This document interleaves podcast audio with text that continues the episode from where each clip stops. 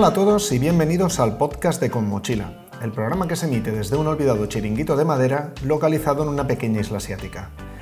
Este curioso antro, cuyas coordenadas no tenemos demasiado claras, es regentado por un viejo filósofo cósmico que, cansado de viajar por el mundo, ahora se dedica a poner orden en las conversaciones de cuatro individuos cuyo destino dejó caer en sus dominios. Debido a que no hay barco que rescate a estos personajes, el chiringuito ha terminado por transformarse en un lugar de encuentro para amantes de la sostenibilidad y los animales, la fotografía más allá del reportaje, el periodismo sin filtros, la ciencia al alcance de todos y la filosofía más cósmica que se haya conocido hasta la fecha, al menos en esta isla. Si tienes ganas de conocer un poco mejor a este grupo de habladores y descubrir de qué van sus conversaciones, te invitamos a que los escuches atentamente.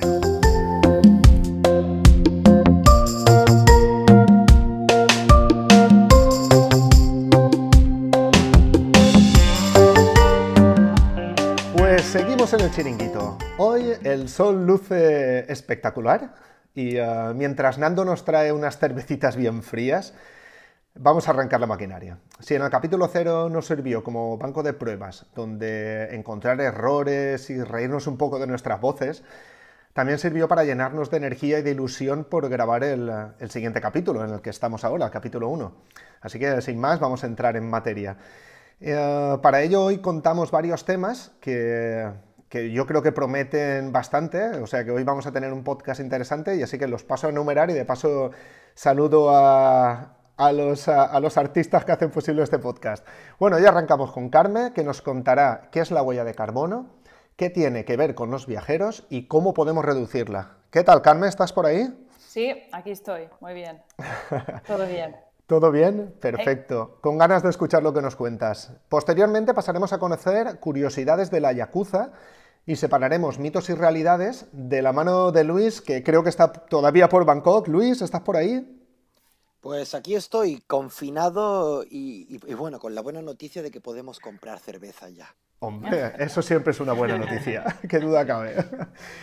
Vale, luego nos adentraremos en las aguas, eh, en las azules aguas del océano, donde María nos hablará del avistamiento de fauna marina. ¿Qué tal, Marina? Ay, Marina, María. ¿Qué tal por Melaca? Muy bien, aquí andamos en Malasia con un día caluroso y soleado. Venga, ahora nos veremos. Y nada, más adelante yo sacaré a la palestra eh, uno de los grandes fotógrafos de reportaje. Para mí fue el, primero, mi, referente, que es Steve McCurry. McCurry en inglés, que, nos servirá también un poco para tocar el tema de, retratos. Y luego para finalizar terminaremos con Nando, que hoy creo que, nos, nos comentará cómo se viajaba antes y eh, nos llevará de su mano por India y concretamente por Varanasi. ¿Qué tal, Nando? Eh, muy bien, pero la última conversación que tuve contigo me diste una idea y quizás voy a cambiar un poco la temática, aunque sí hablaré del viaje. Pero ya verás, más profundo y más divertido. Nando, tienes carta blanca, igual que todos, para hacer lo que queráis. Y nada, sin más preámbulos, creo que ya toca dar paso a Carmen. Venga, Carmen, cuando quieras. Hola, pues mira, yo voy a hablar hoy de algo sobre lo que leí por primera vez hace ya unos cuantos años, cuando hicimos el primer viaje por el sudeste asiático. Y bueno, espero no enrollarme mucho porque estoy recopilando información y espero que no sea muy aburrido, pero yo creo que es interesante saberlo, ¿no? Yo me acuerdo que en este viaje estábamos volando a Laos y tenía la Lonely Planet, ¿no? Era mi primera Lonely Planet y me la iba leyendo. Y si habéis leído esta guía alguna vez, en la parte del final ya no hay lo que son los típicos eh, consejos de dónde dormir, cómo ir de aquí a allá, bla, bla. Hay más temas de, pues a lo mejor te habla de sanidad, de las ONGs, y encontré un apartado en el que hablaba de la huella de carbono, ¿no? Eh, era un apartado pequeñito, pero explicaba lo que era la huella de carbono y cómo viajar aumentaba tu, tu propia huella, ¿no? para mí era la, primera vez que leía algo así, ¿no? Y de repente fue como, como caer de la parra, ¿no? Que decimos, porque esa información me impactó y, me deprimió también, pero automáticamente mi cerebro se puso a la defensiva y dijo, no, no, esto no puede ser. Viajar es todo eh, de color de rosa. No puede ser que una cosa que aporte las cosas buenas esté perjudicando al medio ambiente. Eso no puede ser. Entonces, yo prefería hacer como si no lo hubiese leído y lo intenté borrar de mi mente, ¿no? ¿Qué era lo que leí? ¿no? ¿Qué es la huella de carbono? ¿Por qué eso me, impactó tanto? Pues la definición de la huella de carbono es la totalidad de gases de efecto invernadero emitidos por efecto directo o indirecto de un individuo, organización, evento o producto. Dicho de otro modo, es el rastro que se deja con las actividades que generan gases de efecto invernadero. O sea, es el impacto que tiene sobre el medio ambiente y el clima todo lo que tú haces en tu día a día. Y se mide en toneladas de CO2. Y resulta que los aviones emiten muchas toneladas de CO2. Entonces tú si haces un viaje al año, tu huella de carbono aumenta muchísimo. Bueno, pues yo que quería haber olvidado el tema para no sentirme mal, me di cuenta de que no, ¿no? de que en realidad seguía latente en mi cabeza y de alguna forma me seguía torturando. Yo cuando cogía un avión lo hacía con algo de remordimiento. El tema es que no lo llegaba a identificar exactamente, ¿no? Era como que no le ponía nombre y además si, si a nadie parecía importarle porque me tenía que importar a mí, ¿no? Hasta que apareció el movimiento, el fly shaming, hace unos años. De repente la gente empieza a rechazar volar por el impacto medioambiental que tiene. Y yo me siento identificada, pero a la vez tengo sentimientos encontrados porque, porque tengo una web de viajes en la que además estoy siempre animando a la gente a viajar y los destinos que recomendamos están en la otra punta del mundo, lo que requiere coger aviones, ¿no? Entonces se me, se me, ocurrió escribir un artículo titulado El viajero y la huella de carbono. Nos estamos cargando el planeta en vez de cargar con ese sentimiento, pues preferí compartir esa desazón con los lectores del blog. Y bueno, de una forma un poco egoísta también, tengo que decir, pensé, bueno, si yo me tengo que sentir mal por saber esto, que lo sepa más gente por lo menos, ¿no? Así no, no solo cosa mía. Y en él hablaba de, pues, de lo que nos gusta a los viajeros, presumir de lo que amamos el planeta, conocer otras culturas, de los beneficios que tiene viajar, pero al mismo tiempo el hecho de viajar perjudica al medio ambiente y de eso se habla menos nos llenamos la boca con eh, eh, temas de turismo, de turismo responsable, del respeto por la gente local, los animales, pero de la huella de carbono pues nos ha costado más hablar, ¿no? yo me pregunto si es porque nos sentimos culpables o porque nos da, nos da vergüenza admitir ¿no? que viajar tiene ese impacto medioambiental y por el simple hecho de ser viajeros pues formamos parte de ello. ¿no? O, igual es simplemente ignorancia, porque también hay quien presume de la cantidad de, de países que visitan un año y de la cantidad de aviones que ha pillado. Y bueno, para que os hagáis una idea del impacto, porque así hablando en general uno a lo mejor no, se hace la idea del, alcance del problema, pues existen unas, calculadores, eh, unas calculadoras de huella de carbono que las puedes encontrar en Internet haciendo una simple Google, búsqueda en Google. ¿no? Pones calcular mi huella de carbono yo he comparado varias y bueno, la cantidad suele ser muy parecida entre las distintas aplicaciones, pero justo ayer encontré una que me pareció graciosa que se llama Fly to Fart y que básicamente te dice pues, lo, que, lo que apestan tus vuelos. ¿no? Tú le dices desde dónde a dónde quieres viajar y de repente aparece un avión en un mapa y mientras te se desplaza y calcula la huella, pues se oye un pedo enorme. Entonces calculé, calculé la huella de tres desplazamientos que, que yo he hecho. ¿no? Empecé con un Valencia-Bangkok solo ida y me dijo que eso genera 2,1 toneladas de CO2 por pasajero. Pero como tú con ese número no te haces a la idea, eh, lo bueno que tiene esta aplicación es que lo, compara con otras actividades equivalentes. ¿no? Entonces esto equivaldría a dejar una bombilla de bajo consumo todo el día y toda la noche durante dos décadas o a dar cuatro veces la vuelta al mundo en tren. Entonces me animé y puse, sí, y puse otro viaje. No puse un Madrid-Kuala Lumpur ida y vuelta. Y esto ya eran 4,7 toneladas por pasajero. Y me dijo la aplicación que esto era como tomar una ducha de seis minutos una vez al día durante 23 años, o comer 1.886 hamburguesas de queso o 4.714 hamburguesas vegetarianas. Entonces dije, bueno, voy a poner un vuelo más corto, porque igual los vuelos más cortos pues no, no tienen tanto impacto, ¿no? Y como el año pasado estábamos viviendo en Inglaterra, dije, voy a ver lo que, lo que es un vuelo Valencia-Londres. Y un Valencia-Londres es 0,2 toneladas, que bueno, dicho así parece poco, pero es la huella de carbono promedio de un habitante de Sierra Leona durante un año. O sea que ya haciendo un viaje de ida y vuelta ya estaba consumiendo lo mismo que eh, un habitante de Sierra Leona dos años. Entonces, volviendo al artículo del que hablaba antes, en él me dediqué un poco a hablar de cómo reducir la huella de carbono durante el viaje. ¿no? Y incluí algunas cosas como pues, viajar más lento, coger menos aviones en el destino, comer local, utilizar más transporte público. Pero eso parece que ahora tiene un poco menos de sentido porque ya estamos viajando menos por el tema del COVID, ¿no? De hecho, no estamos viajando nada en avión. Entonces me paré a pensar que incluso en casa seguimos haciendo cosas que, generan gases de efecto invernadero en nuestro día a día ¿no? y, que generan, siguen generando una huella de, de carbono importante. Vale que la aviación es responsable de un 2 3% de las emisiones de carbono, depende de dónde leas la información, pero no es la única. ¿no? En casa tenemos electrodomésticos, nos desplazamos en vehículos y seguimos consumiendo comida, comprando ropa o lo que sea que ha necesitado unos recursos y ha tenido que llegar hasta la tienda o ahora hasta nuestra casa, ¿no? que por la situación que estamos viviendo compramos más em, online y nos lo llevan a casa. Entonces, ¿qué podemos hacer nosotros para que nuestra huella sea menor? ¿Cómo podemos empezar a reducir la huella desde ya? Como no estamos viajando, pues hablemos primero de lo que podemos hacer ahora, ¿no?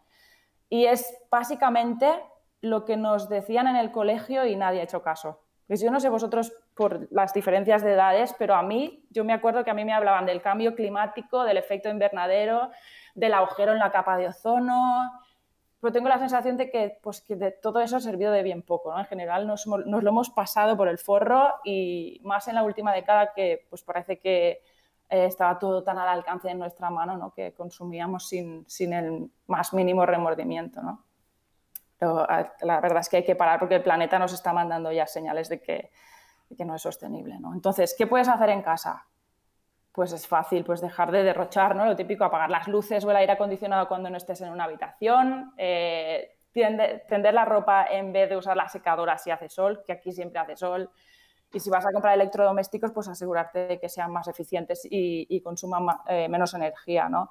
Luego, cuando sales a la calle, pues utilizar más transporte público. Eh, en las ciudades ahora es muy fácil ir en bicicleta. Si eres de los que necesita coche, sí o sí, pues considera la opción de un coche eléctrico híbrido. ¿Son más caros? Sí, pero bueno, la opción está ahí y cada vez hay más oferta. Y luego en el tema de la comida, pues priorizar los productos de kilómetro cero, ¿no? que es lo que en el extranjero diríamos la comida local. ¿no? Que yo sé que nos gusta mucho la gastronomía de otros, de otros países, a mí la primera, ¿eh? ir a un restaurante indio, una japonés, pero la fruta que compramos en el supermercado es preciso que sea de la otra punta del mundo. Preciso comprar naranjas de Sudáfrica, ajos de China, aguacates de México y el arroz de Pakistán. ¿no? Tiene más sentido escoger productos de temporada y de proximidad. Y lo, que se puede hacer también es buscar un proveedor de fruta y verdura local. Esto nosotros en los tres últimos sitios que hemos estado eh, viviendo hemos encontrado siempre un proveedor y normalmente hacen un reparto una vez a la semana, te mandan una lista con lo que tienen y tú le dices, pues quiero esto, esto, esto o ponme un poco de todo. Y te, te llevan la caja a casa y encima te lo traen sin, sin plásticos, que mola mucho más.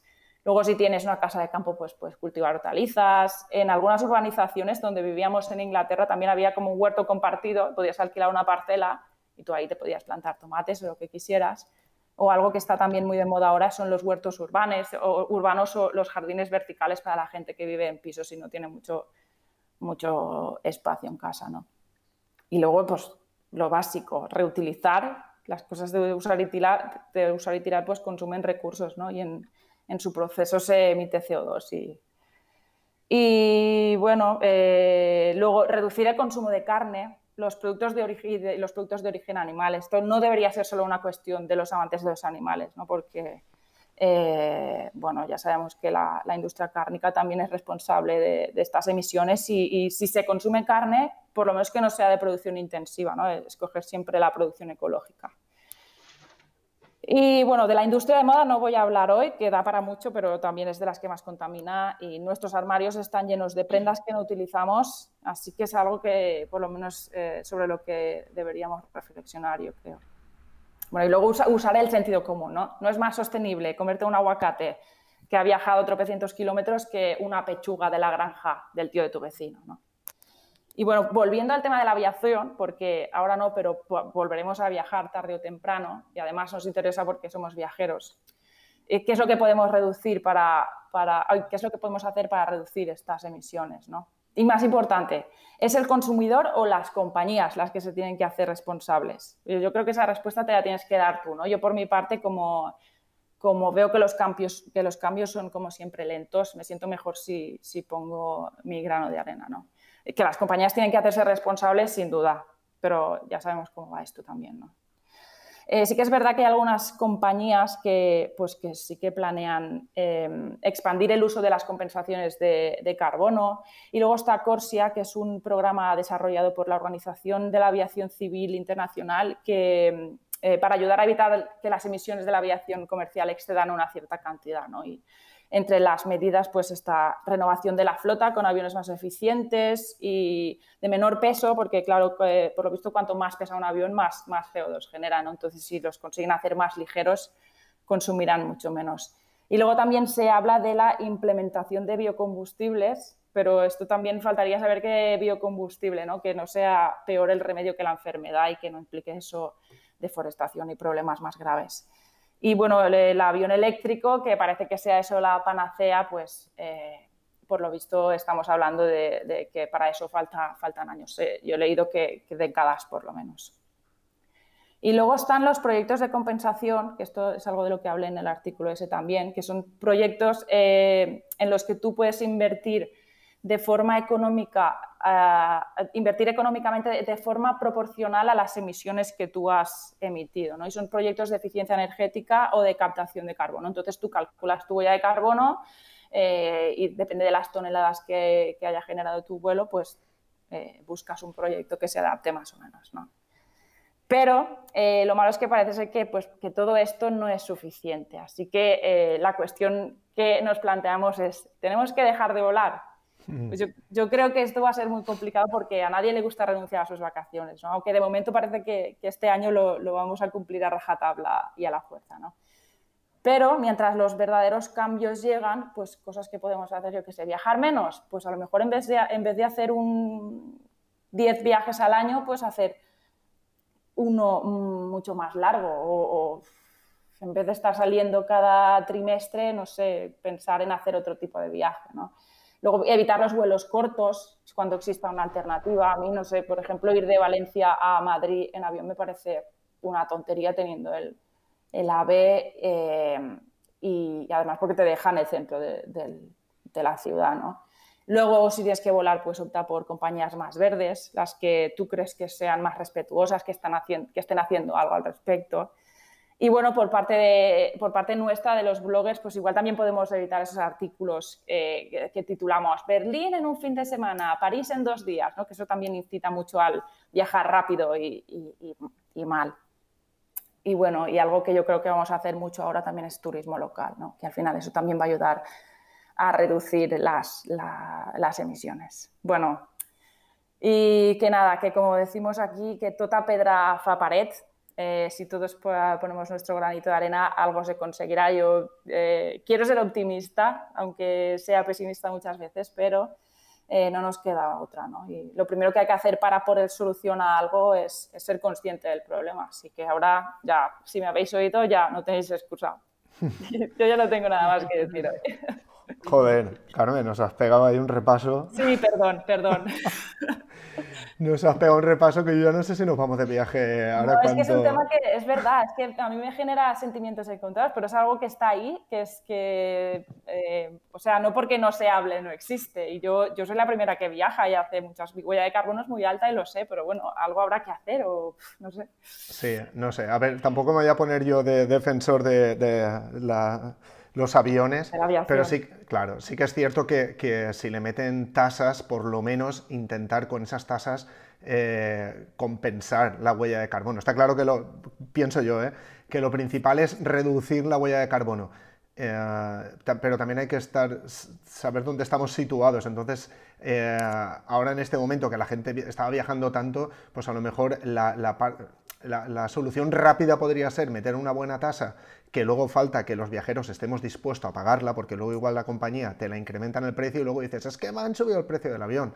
Claro, eso es una cosa que hay que ver. Y lo otro, pues lo que creo que también ellos, por tema económico, se, se, preocupan, que es por hacer aviones más eficientes que consuman menos, menos eh, queroseno, ¿no? Que en, su caso ellos lo hacen porque quieren ganar, o sea, gastar menos pasta pero claro, al final es bueno para el planeta porque tiene menos contaminación. Pero sí, calculo que, que, todas estas consideraciones hay que tenerlas en cuenta, aunque...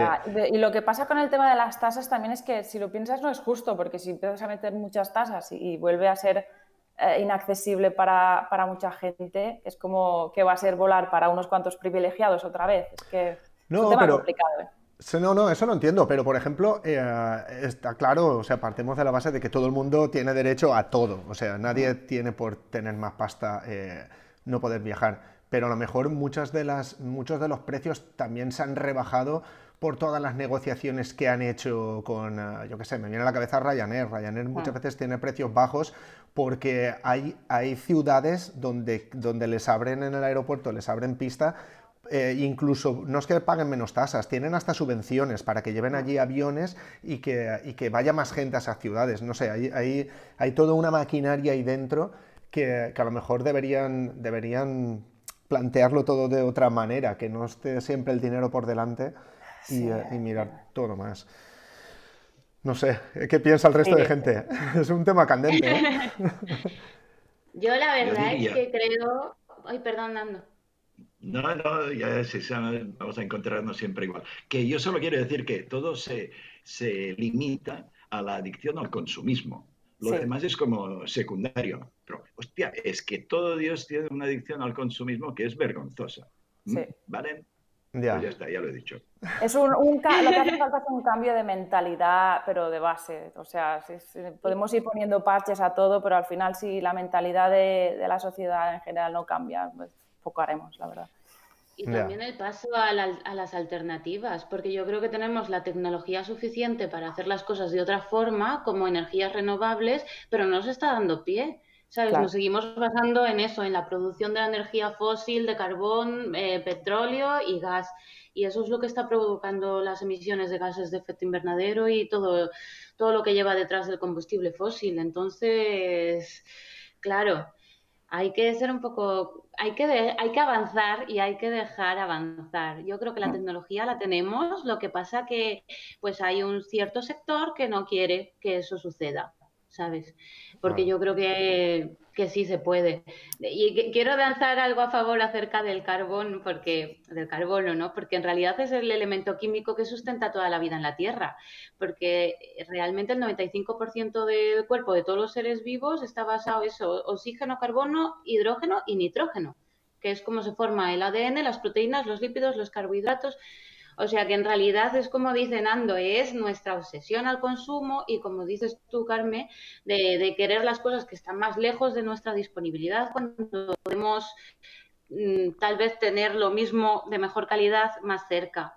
Y si ahora, y si ahora se, se hace, pues eso, turismo también local, pues ¿por qué no? Porque vamos a beneficiar también a, nuestro país, ¿no? Que realmente pues necesita ese empujón ahora mismo con todo lo que está pasando. Entonces yo creo que es dar el, dejar avanzar, porque la tecnología la tenemos, los conocimientos también. Es mm, dar el paso. Claro. Y encima si, te- si empezamos a crearnos hábitos desde casa, luego ya veremos, cuando vas a salir fuera ya vas con la cabeza un poco, con el chip cambiado y, eh, Hmm. y casi que mejor de esta forma. Pues, ostras, tema, tema candente, tema candente. Sí, muy buen tema. Ya Está bien ves. que se informe. Sí. Pues nada, si queréis, eh, eh, damos paso a Luis, que así cambiamos de tercio mientras digerimos todo lo que nos ha contado Carmen, y, eh, y que nos cuente eh, el, tema que trae hoy, que también veo que es bastante interesante. Por tanto, cuando quieras, Luis, nos hablas de la Yakuza. Bueno, es un tema un poquito espinoso, pero a la vez eh, divertido. Bueno, y podríamos decir que es divertido porque la Yakuza, eh, seguro que muchos de vosotros habréis visto esos tatuajes japoneses de peces, de serpientes que ocupan una espalda entera y que, y que bueno, mucha gente los llama tatuajes japoneses, pero, pero en realidad son tatuajes de, de la mafia japonesa. Con esto hay una anécdota muy divertida de una, de una chica que conozco yo aquí en Bangkok una de, una, de estas eh, mujeres muy hechas hacia adelante, muy modernas, eh, con, o sea, con mucho carácter y que tenía toda la espalda tatuada eh, con serpientes y dragones.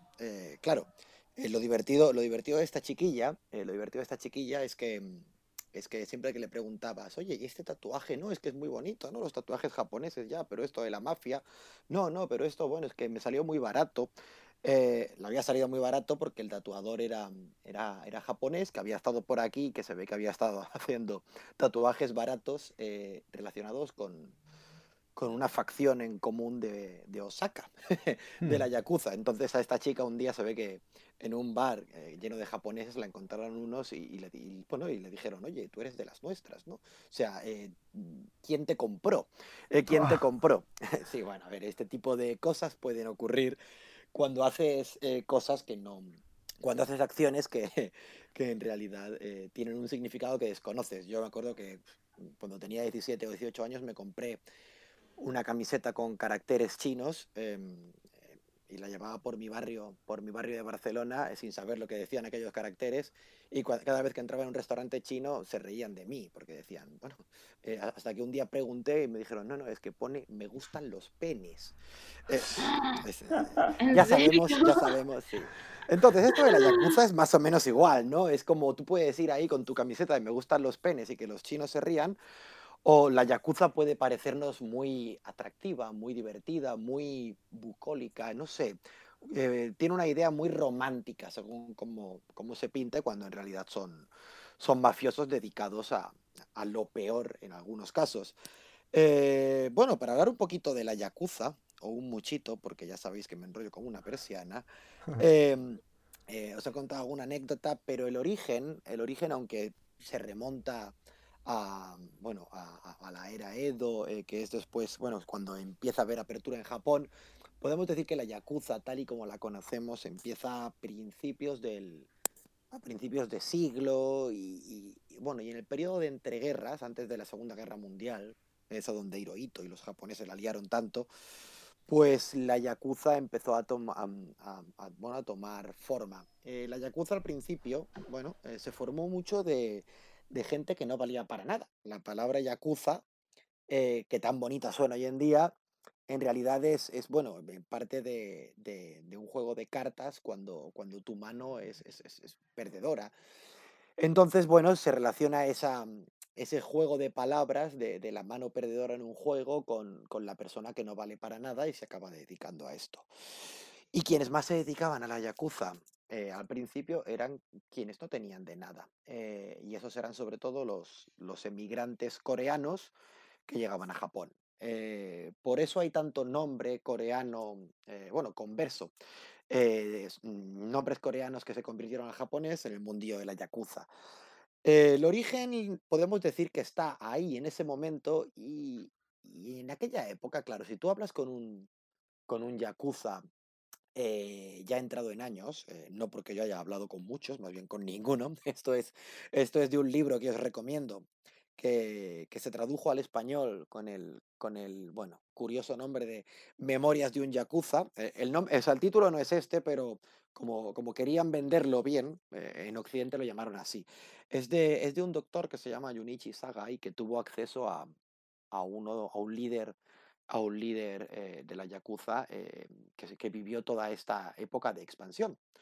Eh, y lo que cuenta es cuando tú hablas con un líder de la Yakuza mm, que ya ha vivido bastante, se sorprende de los tatuajes, se sorprende de los dedos cortados y se sorprende de, toda esta imagen tan romántica que hay de la Yakuza, cuando en realidad, bueno, la, imagen, la imagen real que ellos tenían era de unos tipos que se dedicaban a hacer timbas de juego.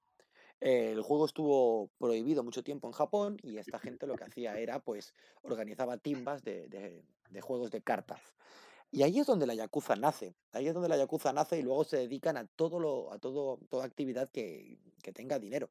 Eh, se meten enseguida en el mundo de la prostitución, se, se meten en muy, muy pronto en, el, en el comercio de alcohol, en todos los bares y cuando, cuando llega el momento oportuno se meten, como no, en el prestamismo eh, y, en el, o sea, y en el inmobiliario. Eh, parte de que los prestamistas sean tan hijos de puta en Japón es porque son de la Yakuza, claro. Eh, nosotros en, en, Europa y en España, pues, pues sabemos que los bancos son los ladrones, pero al menos el señor del banco no viene y te parte las piernas. En Japón, en Japón cuando el banco no te presta el dinero, te lo presta el prestamista, que normalmente es parte de la Yakuza, y allí pues igual sí que te parten las piernas, además de que tienen unas eh, bueno, eh, tienen unas eh, leyes que protegen ahora la especulación, pero históricamente no las tenían. Entonces, era legal que, un, que una compañía yakuza te, eh, te diera un préstamo con unos intereses de, del 100%, unas barbaridades así.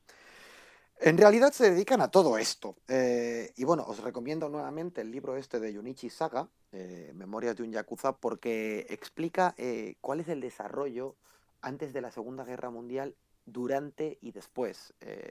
y rompe un poco los mitos, rompe un poco los mitos de que los Yakuza van siempre vestidos de, eh, con trajes negros eh, ceñidos al cuerpo, pero luego eh, camisas rimbombantes con, con diseños histriónicos. Bueno, la Yakuza viste un poco así a veces, y a veces no, a veces simplemente lo que dicen ellos es, bueno, nosotros somos gente que se dedica aquí al juego y que se dedica aquí a, que se dedica aquí a otro tipo de actividades. y que todo esto es algo del folclore. pero en realidad va un poco más por ahí. Lo que pasa es que, claro, em, la Yakuza era un mal necesario en Japón. Japón es un país eh, que, está necesitado, eh, que está necesitado de estos males eh, que, bueno, que justifiquen una actividad que ellos no quieren reconocer por, pudor. Por ejemplo, la prostitución está, está prohibida en, Japón. y es uno de los principales hubs de, de, prostitución del mundo, en el que hay eh, hombres que directamente tiran la toalla en lo de las relaciones y se dedican a la prostitución como actividad de, no de consumo sexual, sino como actividad eh, de romance, de, conocer a una mujer y enamorarse y se dejan verdaderas fortunas en ello. Y allí la prostitución está prohibida eh, cuando realmente el modelo de prostitución japonés se, se exportó a, se exportó a, a, Bangkok, bueno, a Tailandia en general, pero todo a Bangkok. El ping pong show ese que se habla tanto en Bangkok, pues es una idea de los japoneses que ellos ya practicaban en su país donde la prostitución estaba prohibida. Por cierto, en Tailandia también está prohibida. Hmm. Eh, la yakuza es otro de esos males, es otro de esos males necesarios, de que no quieren reconocer, no quieren reconocer en Japón que hay una necesidad eh, entonces, bueno, pues utilizan a la Yakuza para eso. Eh, bueno, para daros otra anécdota sobre los japoneses, eh, en Japón se suele decir que no hay homosexuales. Es un país sin gays.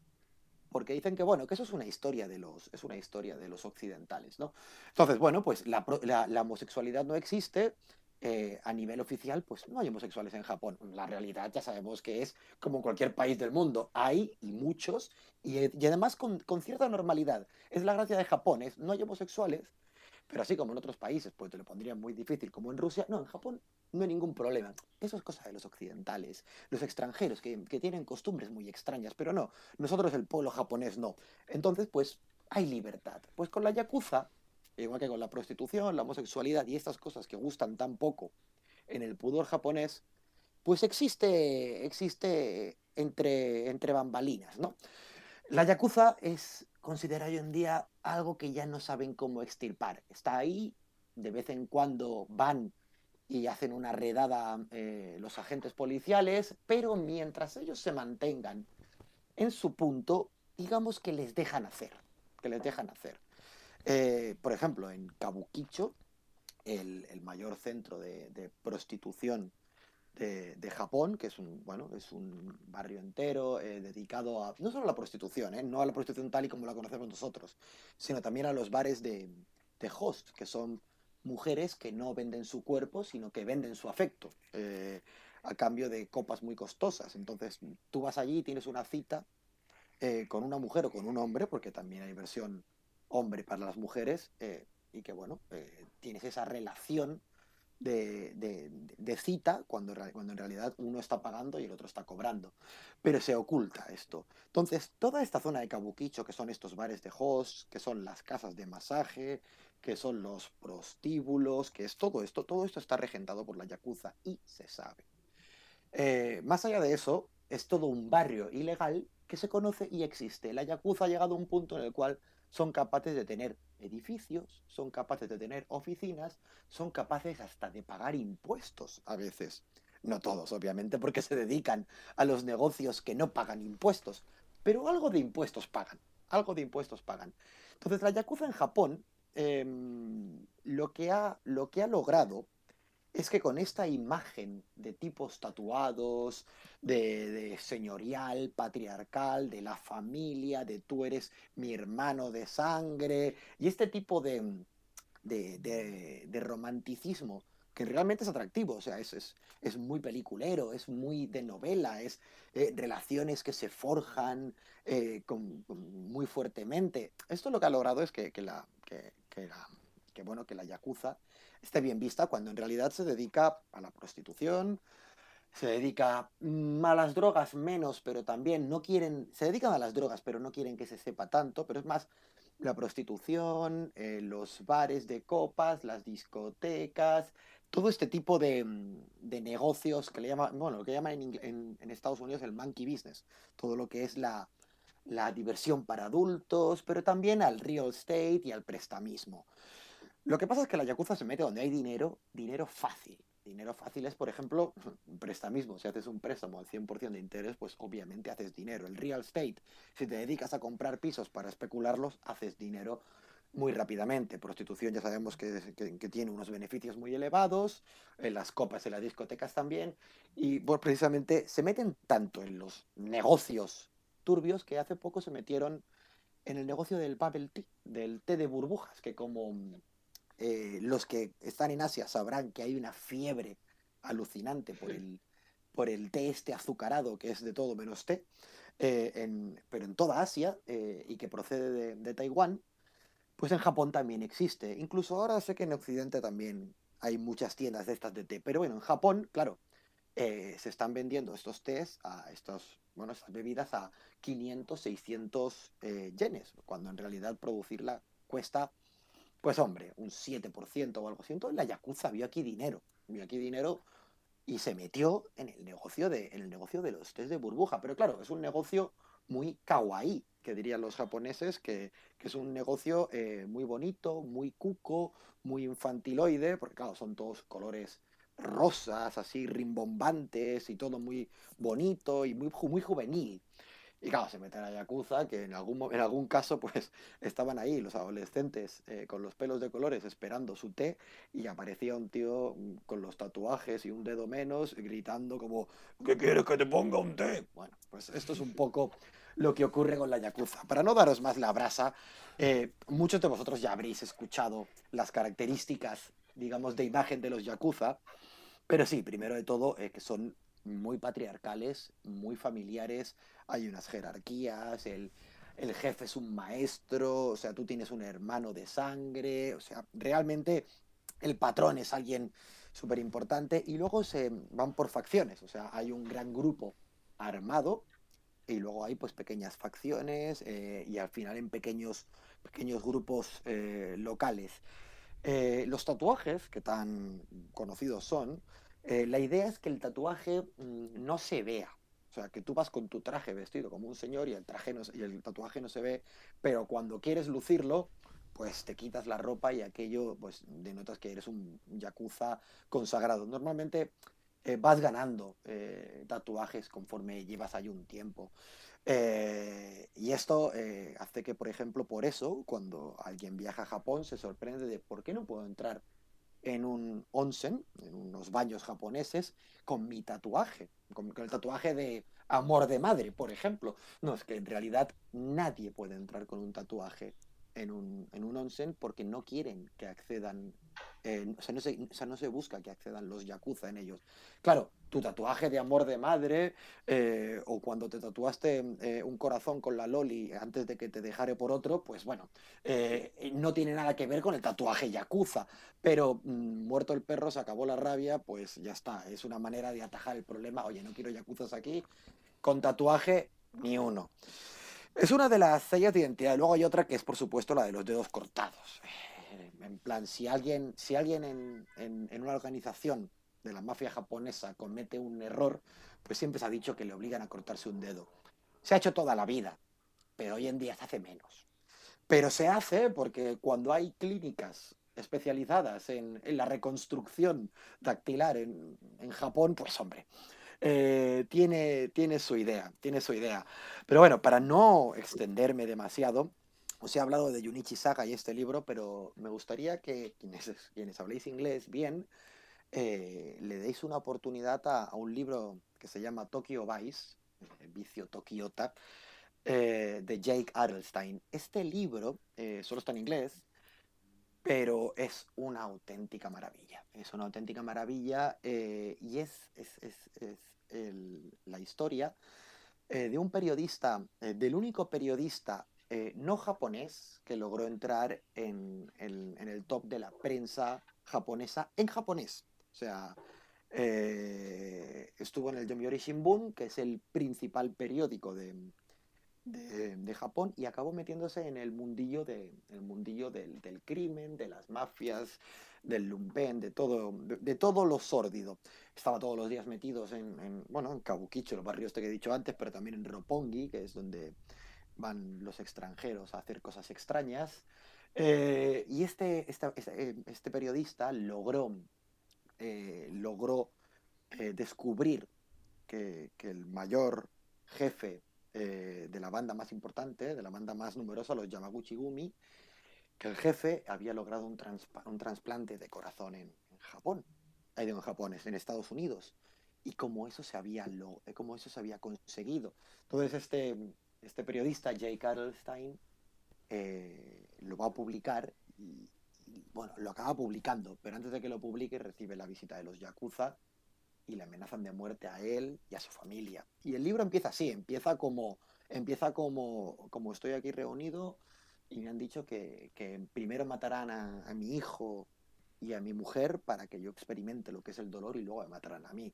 Entonces la Yakuza es algo serio, aunque se vea con una imagen bonita. Y este libro, este libro es realmente fascinante para descubrir lo que es Japón, para descubrir lo que es la mafia japonesa, pero bueno, es para cualquier persona que esté interesada en el sol naciente es, un número uno.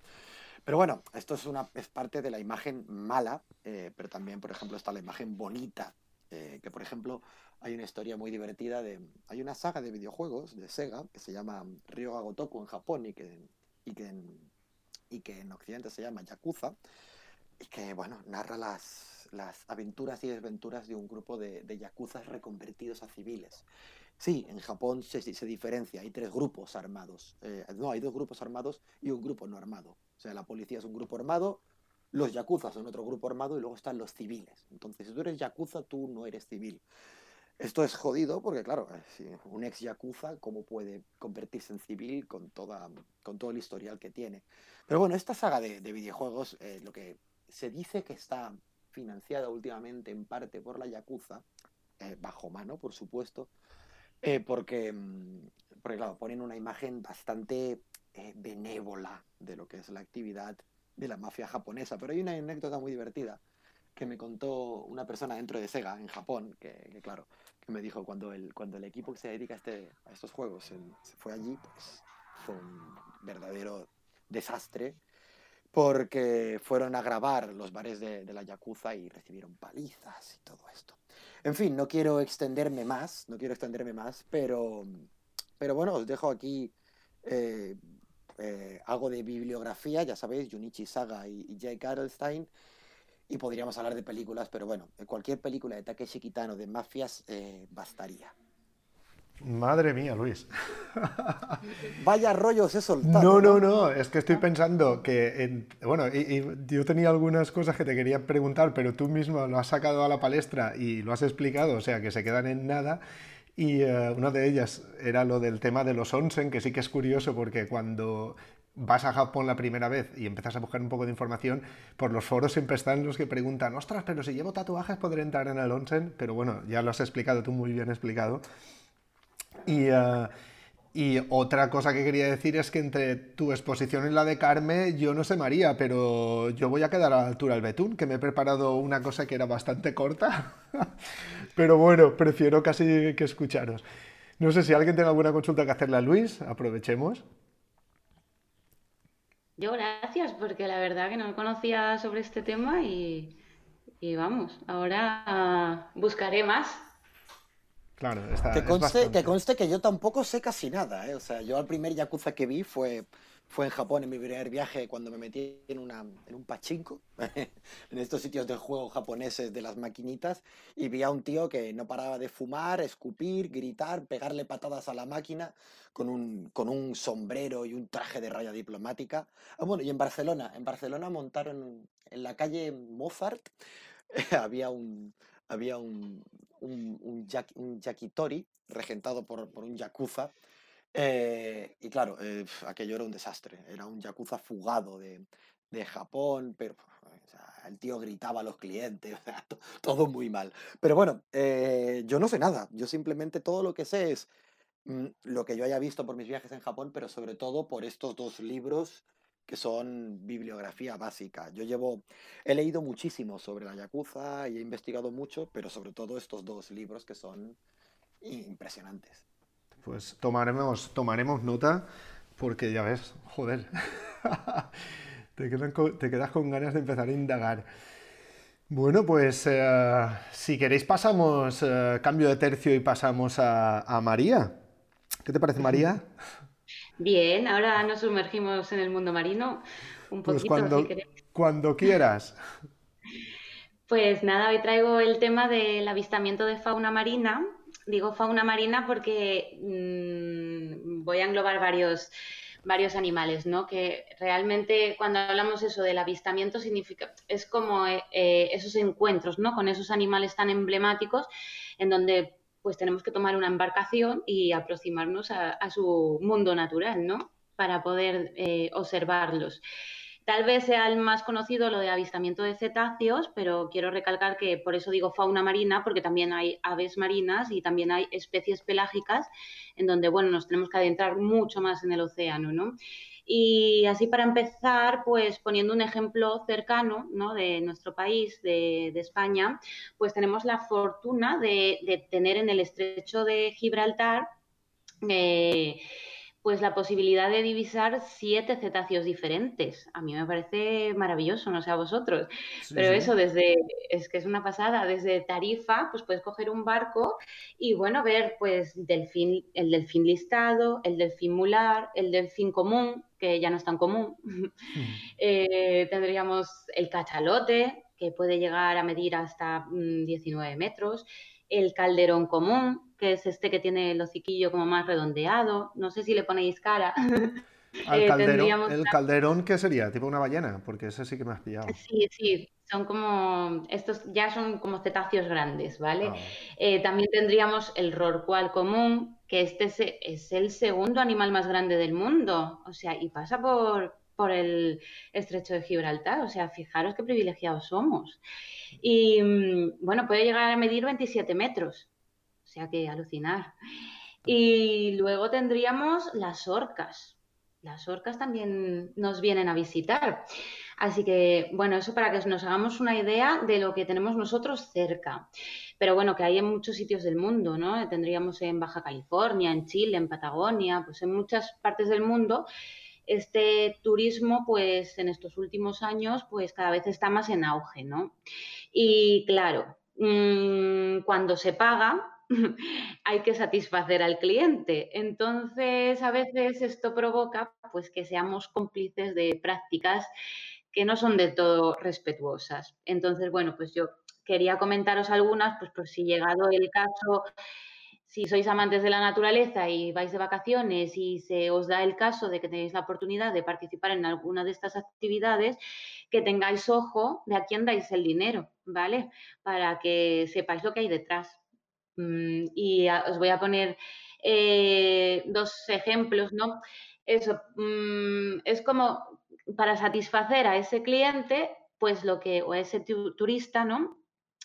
A veces eh, lo que se quiere es atraer a esos animales, ¿no? Asegurarse que ese turista va a poder fotografiarlos y va a tomar esta fotografía maravillosa para que luego pueda poner en sus redes sociales y ganar muchos likes. Entonces, para ello, ¿qué se hace? Pues muchas veces se ceba o se da carnaza. Y os voy a contar dos ejemplos que yo me parecen los más mm, representativos Mm, y, bueno, luego os hablo más sobre esto. El primero sería el del tiburón ballena en Oslo, en Filipinas. al cual mm, yo mm, caí, sí, porque la verdad es que nosotros viajamos así muy, muy improvisadamente y después de estar buceando eh, cuatro días en, una isla enfrente de Sibu, pues nos ofrecieron la oportunidad de, de, ir a ver el tiburón ballena y por supuesto dices que sí, pero no sabes lo que hay detrás. Entonces yo pues lo quería transmitir pues para que no cayerais en eso y, que, explicaros que hay otras formas de verlos mucho mejor, ¿vale? El Oslo está en una isla de Cibú, eh, en la isla de Cibú, en Filipinas, ¿vale? Y esta zona, pues realmente, pues no es como tan paradisiaca, porque no tiene las playas de arena blanca y entonces, claro, son como zonas más rocosas y dio la casualidad de que, pues, esto fue hace poco, ¿eh? me contaron la gente local, porque yo me suelo, eh, suelo integrar mucho con los locales, me contaron pues que sería menos de ocho años, bueno, esto fue en el 2017, o sea que, bueno, diez años, como hace diez años, pues unos pescadores empezaron pues eh, a observar que era frecuente ver a unos tiburones ballenas por la zona, ¿no? Entonces, claro, pues algún extranjero le hizo gracia, el gobierno mmm, vio un filón y el gobierno, en lugar, el gobierno filipino, en lugar de proteger a esta especie, pues, ¿qué hizo? Sacar dinero de ello. Entonces, eh, se han dedicado pues a a dar, a cebarlas con krill a cuatro ballenas, cuatro tiburones ballenas, eh, para que siempre estén ahí, ¿no? Pero, pues claro, la, estos animales pues dicen, hombre, comida rápida, fast food, pues van a ir, obviamente, ¿no? Hasta que dejen de hacerlo, por supuesto. Pero claro, tenemos que ver la consecuencia que hay detrás de todo esto. Mm, luego, si queréis, me preguntáis más, porque es que quiero comentar muchas cosas, entonces eh, lo voy a comentar así más por encima. Y lo que quería comentaros era que esto, cebar a estos animales, pues trae una modificación en su comportamiento. Daros cuenta que ellos pasan desde las 8 de la mañana hasta las 2 de la tarde eh, recibiendo esa comida que les va proporcionando el, los humanos, ¿no? Entonces ellos dejan de buscar su comida de forma natural. Y esto lo que hace es que les dificulta tener pues una dieta completa, ¿no? A sus necesidades. Al final están teniendo una pobre nutrición y aparte es que esto está influenciando en su cambio migratorio porque claro, si no tienen que buscar la comida, pues mm, va a influir. Y todo esto además altera a sus hábitos de reproducción y esto al final eh, también altera los hábitos de cría, ¿vale? Entonces es todo una cadena, aparte de, mm, bueno, el no respeto que se ve, las magulladuras eh, que tienen, que se pueden observar de los animales, eh, el acoso que viven, o sea, durante todos los días la verdad es que, mm, bueno, yo también tuve esos sentimientos enfrentados. Fue una experiencia muy bonita y la verdad em, que la instructora que nos llevó, la persona que nos llevó, pues nos alejó un poco de la zona de los turistas. También nos dijo que, que ese día había menos turistas de lo habitual y dije yo, pues madre mía, ¿cómo tiene que ser un día normal? Porque aluciné y me, sí, también me llenó de tristeza porque, bueno, pues por el no respeto, por ese turismo tan agresivo de, pues eso, de los chinos y de, bueno, y otras, y otras personas, ¿no? Queriendo meter la, la GoPro en la boca y, bueno, yo también vi que una de las, una de las tiburones ballena le dio un coletazo en la cara a un, uno de los turistas, la tuvieron que sacar, o sea que no es solo peligroso para, para el animal, sino también para nosotros, ¿sabes? Entonces, bueno, un poco comentaros que sobre todo modificación del comportamiento y cambios migratorios y, que estamos haciendo mal acostumbrando a estas especies a tener esa fast food, esa comida rápida, ¿no? Que bueno, que tendrá consecuencias a largo plazo, seguro. Y bueno, otro de los ejemplos que os quería comentar es una de las especies que eh, a mí me tiene fascinada. Bueno, los tiburones en general me tienen fascinada, pero el tiburón blanco me parece que roza la perfección y algún día haré un, tema, dedicaré una sección solo para ellos, pero así comentaros pues rápidamente eh, lo que se hace, por poneros un ejemplo, situaros así en el mapa, pues en, en Sudáfrica es uno de los sitios más reconocidos para el avistamiento del tiburón blanco. Eh, claro, para atraerlo, pues, ¿qué se hace? Pues un mejuje de, sangre vísceras, ¿no? Que se echan al agua para que el tiburón acuda a esa zona.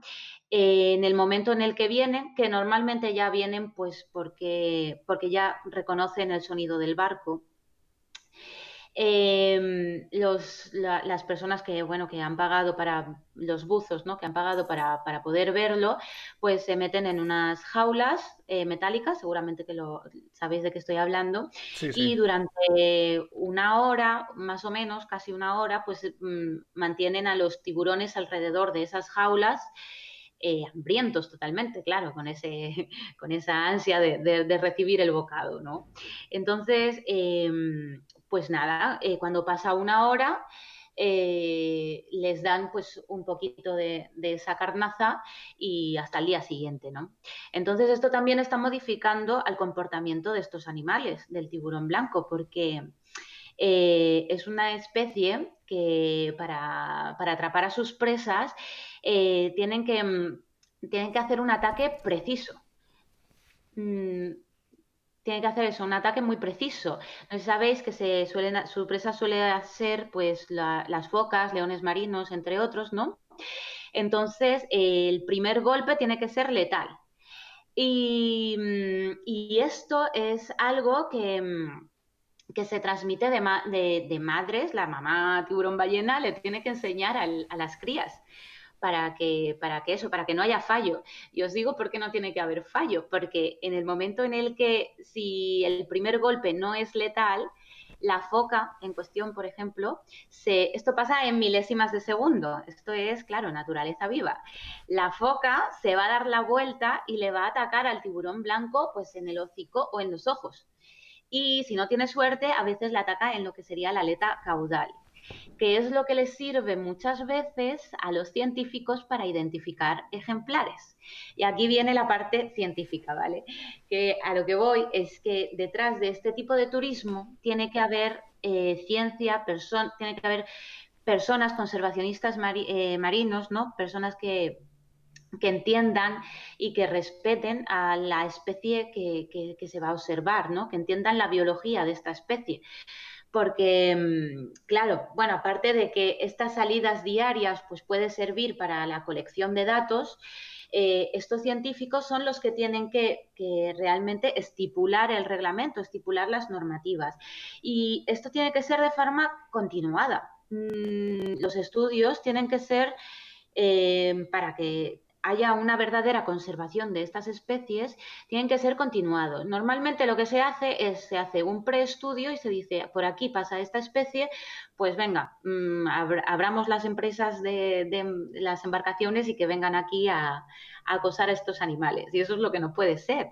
La naturaleza realmente es imprevisible.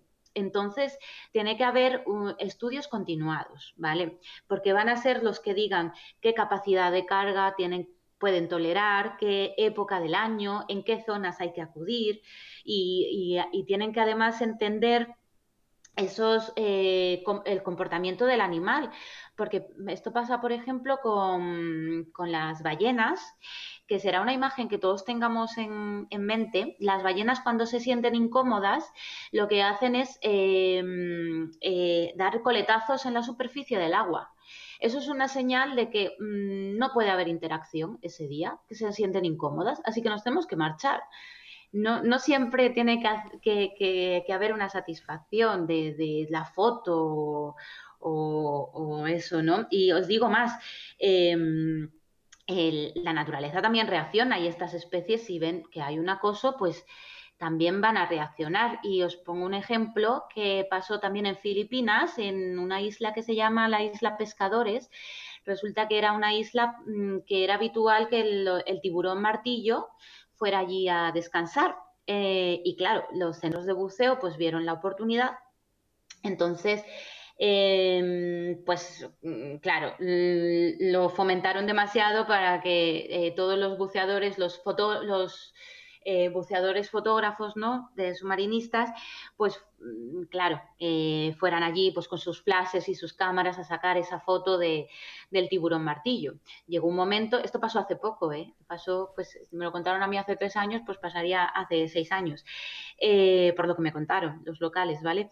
Pues el, un día el tiburón martillo desapareció es decir, dejó de, acudir a esa zona, a esa isla, para descansar. Así que, como veis, mm, hay que respetar a los protagonistas, que son la especie con la que vamos a, interactuar, ¿no? Em, es cierto que hay animales em, que son que son ellos los que se acercan a nosotros, que son curiosos o que son eh, bueno, que tienen un comportamiento más amistoso. Pasa eh, mucho con, la ballena gris o también con las orcas. Yo creo que directamente es que son muy inteligentes y son ellos los que vienen a observarnos a nosotros. Y, bueno, pues en ese caso lo que se recomienda es pues dejar el motor eh, neutro y bueno, pues aprovechar y disfrutar del momento, pero en el momento en el que ellos decidan marchar, pues dejarlos, dejarlos ir. Eh, mm, yo me quiero autoengañar, pero sé que no es así. Y lo que suele pasar es que hay persecuciones, se persigue a ese animal para que la gente pues eh, tenga eh, más tiempo con ellos. Em, según los manuales de buenas prácticas, tiene que haber un tiempo limitado. normalmente son 30 minutos, ¿vale? Y también tiene que respetarse una distancia. Se dice que mm, para los cetáceos grandes o sea, para las ballenas y todos estos pues, de gran tamaño, eh, tiene que haber 300 metros de distancia. Para los cetáceos menores suele ser recomendable 100 metros de distancia y para mm, delfines o reptiles marinos como pueden ser tortugas, pues son 50 metros. Obviamente todos los que los que hemos viajado y hemos tenido algún encuentro con estos animales sabemos que no es así, ¿vale? y bueno, Claro, a ver, yo entiendo que esto es un incentivo para porque es un turismo que, que, eso que incentiva a las comunidades locales, ¿no? Porque son pues comunidades eh, alejadas eh, entonces, bueno, pues es una forma de que, de que puedan subsistir, ¿no? Pero sí es verdad que mm, deberíamos de fomentar ese turismo azul sostenible, que le llamo yo en relación con el océano, eh, un turismo, pues eso, más cercano, más personal, más familiar, donde no solo sea el contacto pues con el animal, sino también haya un contacto con las personas locales. Es decir, que si en el momento en el que, bueno, pues no has podido ver ese animal o lo que sea, pues por lo menos has tenido un paseo en barca en un sitio maravilloso con un local que te ha contado cosas sobre su zona.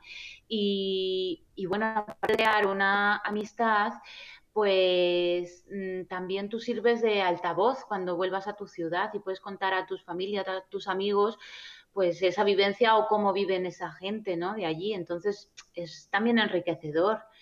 Mm, y, bueno, eh, también hacer un poco eh, hincapié en, ese beneficio mutuo, esa simbiosis que tiene que haber entre los locales que se decantan pues eh, por este tipo de turismo, ¿no? De avistamiento y los estudios biológicos, ¿vale? Porque cada uno del otro pues se pueden beneficiar y se pueden y pueden aprender.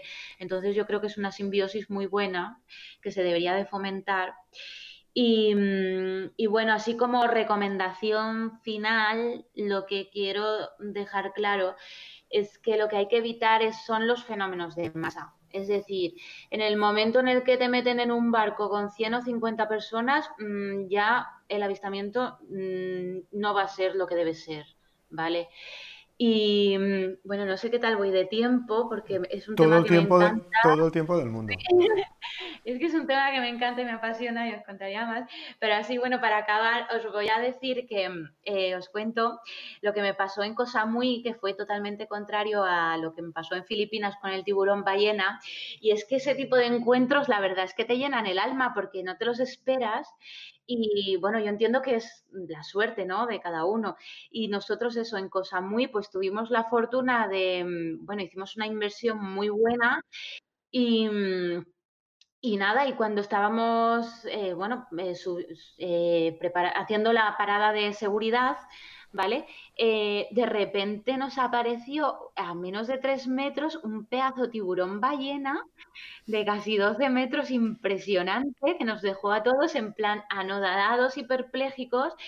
Y bueno, yo que siempre buceo con mi cámara acuática, mm, no fui ni capaz de hacerle una foto porque estaba alucinando. O sea que yo entiendo que es la suerte, pero también hay que estar ahí para encontrarla. Entonces, si tú haces eh, viajes en los que te decantas más por el mundo natural, pues al final te pueden pasar cosas tan bonitas como esta.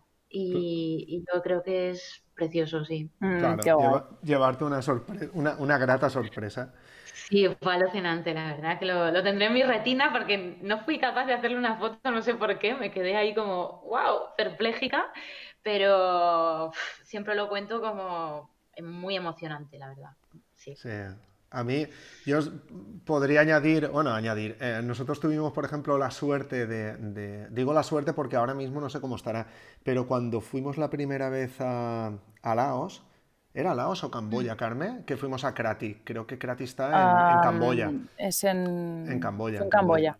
Fuimos a ver los delfines de agua dulce, el delfín Irrawaddy. Ah, sí, sí, eh, Claro, contamos una suerte de que como eh, nosotros estuvimos en, la primera vez en Camboya en 2009, claro, mucha gente va a Camboya solamente por los templos de Angkor y poco más. Phnom templos de Angkor y, a cambiar de país. Pues nosotros mm. estuvimos todo un mes viajando por Camboya y justamente en Krati fuimos a ver los delfines y estábamos Carmen y yo solos. No había nadie más. con un pescador, sí, un pescador local de allí. Claro. Mm. Subimos a la barquita y encima la barquita tenía un motor, pero el señor enchufó el motor. Sí, sí, estuvimos un trocito dentro del río, ya lo apagó y ya íbamos a remo.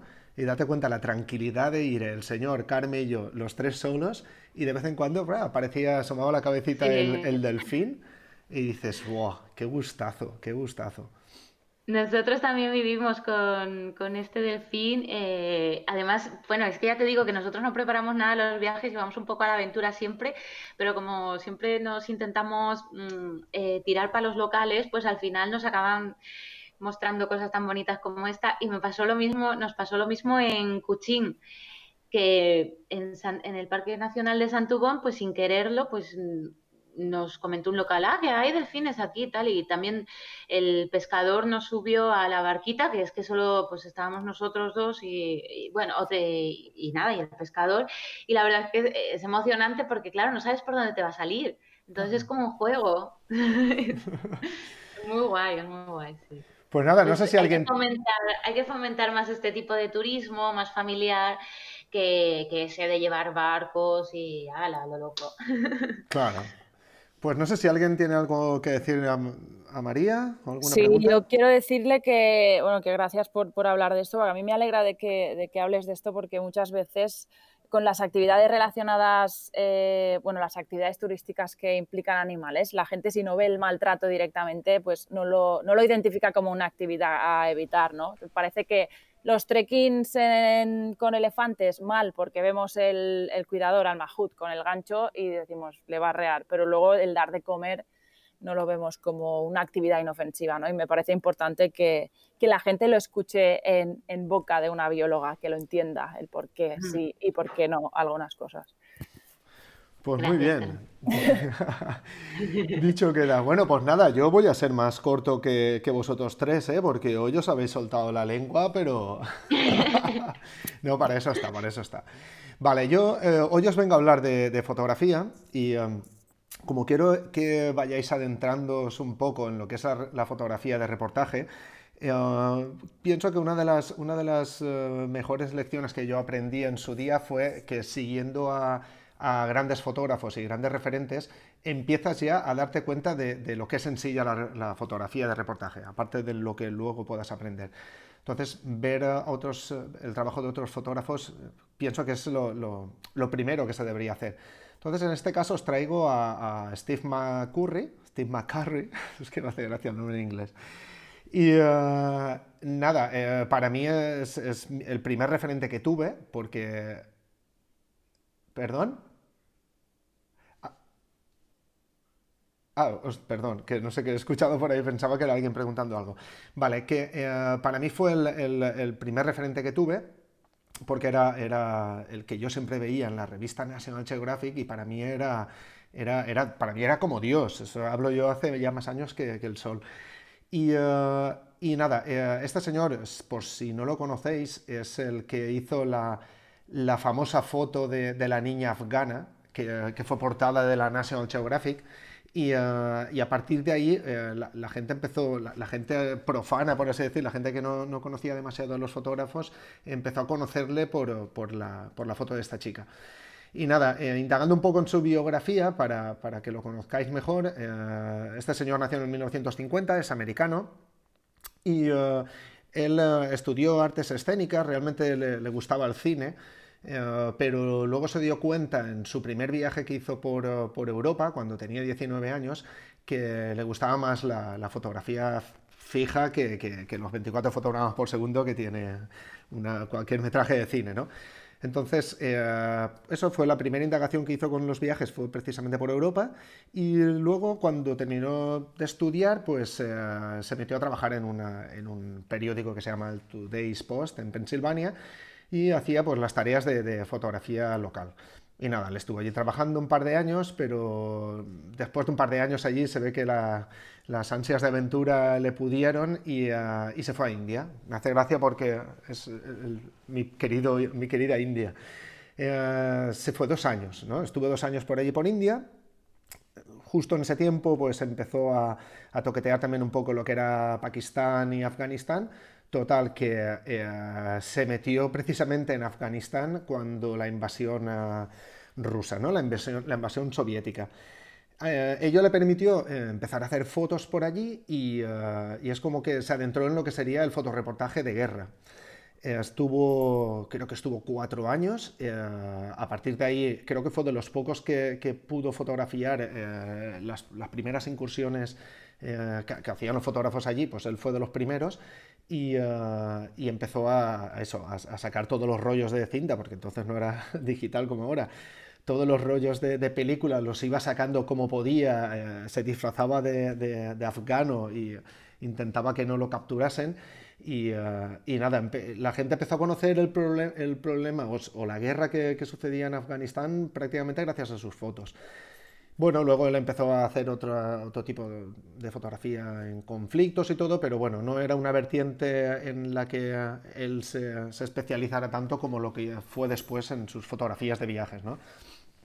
Entonces, nada, eh, como he dicho antes, salió, por así decir, a la luz eh, su famosa foto de la niña afgana y allí es cuando ya empezó a, a trabajar en lo que sería su tipo de fotografía, que es la que conocemos hoy. Ha trabajado para un montón de, revistas, colabora con National Geographic desde hace ya la tira de tiempo y, eh, encima es, uno de los primeros eh, fotógrafos de la agencia Magnum, una agencia que otro día ya os hablaré, os hablaré de esta agencia y de otras más.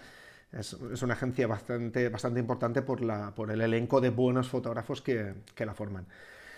Y eh, nada, eh, a día de hoy, pues eso, para terminar un poco de hablar de Steve McCurry, deciros que tiene más de, no sé, 14 o 15 libros publicados. Eh, yo tengo dos que me regaló Carmen para mi, mi cumpleaños, mi pasado cumpleaños, y os los recomiendo, o sea, recomiendo comprar algún libro de, de Steve McCurry porque sus fotos es, son para cagarse, o sea, son, son de un nivel que, que ya quisieran otros. Y nada, eh, me ha servido esta introducción de Steve McCurry porque os quería hablar de, eh, dentro del reportaje, de la fotografía de reportaje, mm, una, de las secciones que yo denomino es el retrato y, uh, Steve, McCurry, Steve McCurry trabaja muy bien el retrato.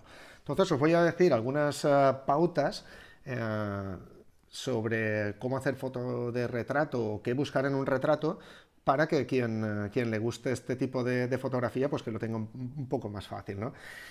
Lo primero de todo, cuando, cuando vamos a buscar un retrato, para que lo que yo considero que tenga que ser una foto potente, es que el retrato nos tiene que provocar, eh, o sea, tenemos que buscar la emoción de esa persona, porque realmente vamos a ver una, vamos a ver una, una cara o un medio cuerpo Ah, y, entonces la, emoción que, pueda transmitir esa persona es la que si las puedes captar en la, cámara es la que, la que nos va a dar más potencia ¿no? en esa foto. Entonces, eh, generalmente esto no sucede porque sí, no te pones delante de una persona y le haces una foto y ya está. Lo primero es encontrar a esta persona. Entonces, eh, ¿cómo se puede encontrar una persona para hacer un retrato cuando, cuando estás viajando?